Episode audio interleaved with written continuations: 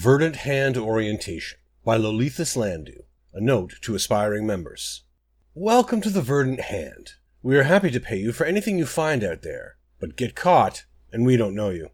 The depths of Tamriel can be dangerous all on their own, but the places containing truly valuable yoke, relics, and tomes, sometimes Daedric, are protected. Some are claimed by rival treasure seekers, others by the newly formed Aldmeri Dominion. To my chagrin, they found time between self bickering to ruin my earnings by placing guards at every tomb rumored to house a lich or Daedric nest. Public safety, my left foot. It would be just like our new queen to keep ancient secrets to herself. Luckily, we are few, and our enemies' wavering eyes can't watch every Kinlord tomb every time.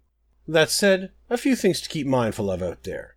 Patience is foremost in your arsenal. It will be your distinguishing virtue among our numbers. Forgotten relics wait forever. Those who seek us work in shifts. Soft shoes are important, inside tombs and out of them. Echoing hallways alert the restless undead as easily as Dominion guards waiting outside. Money is a great fallback. Even haughty high elven guards crumble at the sight of coin. Good hunting, and remember, waving at me in public is inviting my elbow into the soft part of your neck.